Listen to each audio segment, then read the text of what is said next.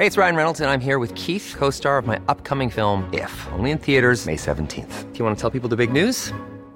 All right, I'll do. Sign up now and you'll get unlimited for $15 a month in six months of Paramount Plus Essential Plan on us. Mintmobile.com slash switch.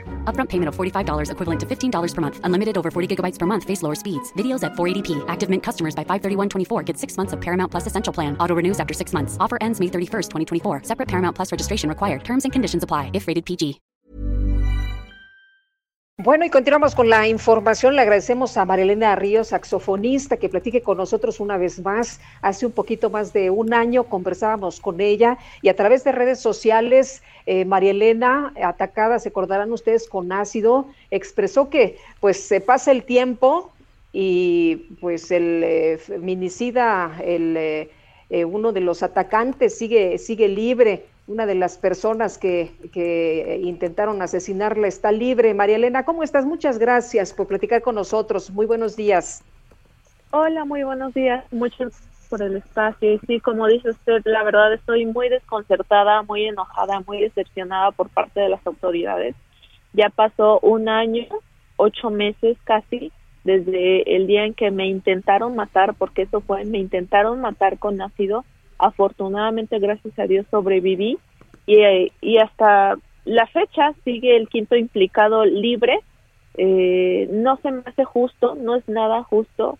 Cada vez que salgo a las calles imagino que pudo haber estado ahí. Lamentablemente hace unos cuantos meses me me lo encontré en la calle. Tuve la desdicha de verlo en la calle. Acudí eh, rápido a las autoridades. En ese entonces Rubén Vasconcelos que era el fiscal de Oaxaca y entorpecieron todo para que no lo pudieran detener. Eh, actualmente hay un nuevo fiscal, yo entiendo que Rubén Vasconcelos dejó un basurero en la fiscalía, pero hago un llamado y hago votos para que por favor me ayuden a detener a esa persona. Ya, ya es suficiente, no se vale que él esté como una persona que no hubiera, eh, no hubiera, no hubiera hecho nada, no hubiese hecho nada y anda como si nada en la calle y, y yo que soy la agredida junto con mi familia tenemos que estarnos cuidando las espaldas todo el tiempo, no vivimos con paz, con tranquilidad como era nuestra vida anteriormente. Hago un llamado a todos que me ayuden, que me ayuden a detenerlo. Cada vez que salgo a las calles pienso que ahí estuvo, que me lo voy a volver a encontrar, que anda como si nada y sí es muchísima impotencia. Yo entiendo que hay muchísimas cosas que están sucediendo actualmente y lamento mucho lo que pasó en el metro eso es un resultado de la corrupción que existe, ¿no? Eh, y también hago un llamado a, a las personas que, que aspiran a tener un cargo público. Estoy muy preocupada por las elecciones porque es una manera en cómo se siguen olvidando de las víctimas. Eh, en México es más importante quién va a ser gobernador, quién va a ser diputado, presidente municipal, pero las víctimas cada vez nos olvidan y creo que las cosas deberían de ser al revés. He escuchado eh, las propuestas de diferentes partidos, de diferentes aspirantes a X puesto y ninguno, ninguno se preocupa por eh, mencionar siquiera los ataques con ácido que ya somos más de 25, no se preocupan por decir o hablar sobre el tema de seguridad de las mujeres, de los niños, y lo, lo único que les escucho decir es compararse con gobiernos pasados que son ahora, es lo mismo, que no se hartan, no pueden ser un poco más lúcidos para externar alguna propuesta, solamente se la pasan diciendo que van a pavimentar calles, o sea, estamos en otros tiempos y las necesidades creo que son más que evidentes en México. Eh, María Elena, eh, ¿quién es este quinto, eh, quinto responsable que está libre? ¿De quién se trata? Se trata de el hijo de mi expareja sentimental. Él es un... pruebas para que lo detengan, pero no lo quieren hacer. No lo quieren hacer. Eh, goza de demasiado fuero aquí en el país. Eh, María Elena, ¿tú cómo eh, te sientes en estos momentos? ¿Cómo te encuentras físicamente? Inundada de enojo. Eso es, inundada de enojo y de impotencia. Ya estoy desesperada. ¿Cómo es posible que no lo puedan detener? ¿Cómo es posible que se sigan burlando no solamente de mí, sino de todo Oaxaca, de las víctimas que seguramente también eh, les hizo daño a esta persona, porque es una persona que es muy peligrosa y que sigue libre. Estoy muy molesta, muy desconcertada, muy desesperada. Ya no sé qué hacer, por esto pido ayuda, porque ya pasó mucho tiempo. Ya eh, pasó mucho tiempo. María Elena, este, me están pasando información en el sentido de que Ponciano, Ponciano H, uno de los dos autores materiales de la tentativa de feminicidio en tu contra, falleció el viernes 2 de abril en el Centro Penitenciario Varonil de Tanivet, en Tlacolula de Matamoros, en la ciudad de Oaxaca, en la conurbación de la ciudad de Oaxaca. ¿Tú tenías esta información y qué nos puedes decir sobre esto?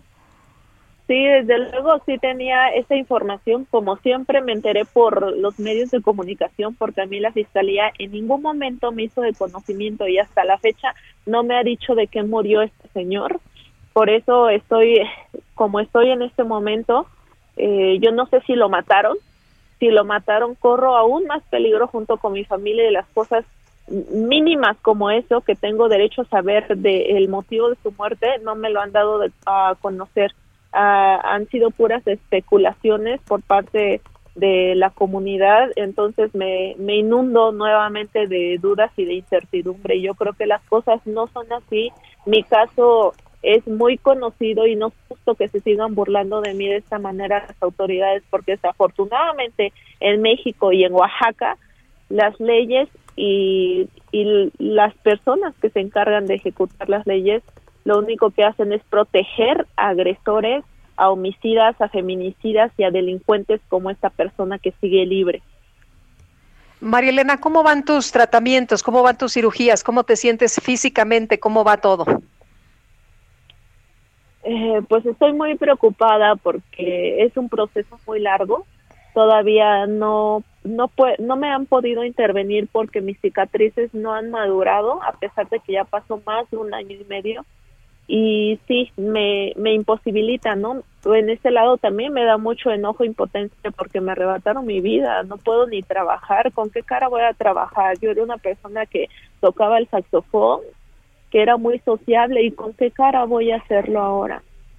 No estoy imposibilitada, no puedo hacer la mayoría de mis actividades, ni siquiera eh, aunque tuviera bien bien mi rostro porque mi, mi vida corre peligro todo el tiempo tengo que salir con personas que me tienen que cuidar, me roban mi privacidad. Yo no quería esta vida y me la dejaron así y es irreversible prácticamente. Oye, ¿qué pasó con tu expareja? Actualmente estaban están cuatro personas detenidas de los cinco implicados. Uno, como había dicho Sergio, eh, falleció el mes pasado y bueno, los otros tres están todavía, pero el proceso legal, eh, legal es muy largo, todavía no llegamos a la audiencia intermedia y, y bueno, no sabemos si existe una, una sentencia condenatoria. Me llama mucho la atención y mucha la preocupación porque eh, en mi caso desafortunadamente a raíz de toda esta situación eh, junto con mi familia casi huimos, ¿no? A la Ciudad de México que es donde la Comisión Ejecutiva de Víctimas de la Ciudad de México junto con el gobierno de la Ciudad de México eh, me cobijaron, me dieron protección, me dieron asesoría legal, cosa que no pude tener por otro lado y me llama mucho la atención que en Oaxaca eh, pues no exista una comisión de víctimas que nos pueda apoyar, ¿no? Me duele mucho Oaxaca en este sentido porque no soy la única persona que, que han intentado matar se acerca el Día de las Madres, por cierto, muchas madres en Oaxaca, incluyendo aquí en Oaxapan a Zaira Leticia Morales Loyola, que está desaparecida desde el mes de octubre y su mamá la, la sale a buscar todos los días, en las mañanas y en las tardes, en las barrancas. Eh, creo que esto no debería pasar, los fiscales no responden, huyen a nuestros llamados, huyen a cuando los queremos ver nos cancelan nuestras citas todo el tiempo y las cosas no deben de seguir así. La verdad estoy bien molesta, muy molesta, no solamente por mí, sino por tan solo pensar que cuántas víctimas existen en Oaxaca y que están en la misma situación, sino que peor que la mía. Pues María Elena, como siempre agradecemos mucho que puedas platicar con nosotros, que nos tomes la llamada y que puedas exponer tu caso. Te mandamos un abrazo y tú sabes que estamos atentos dando seguimiento. Muchísimas gracias, gracias por el espacio, por escucharme y por apoyarme. Que tenga bonito día. Igualmente. Hi, I'm Daniel, founder of Pretty Litter. Cats and cat owners deserve better than any old-fashioned litter. That's why I teamed up with scientists and veterinarians to create Pretty Litter. Its innovative crystal formula has superior odor control and weighs up to 80% less than clay litter.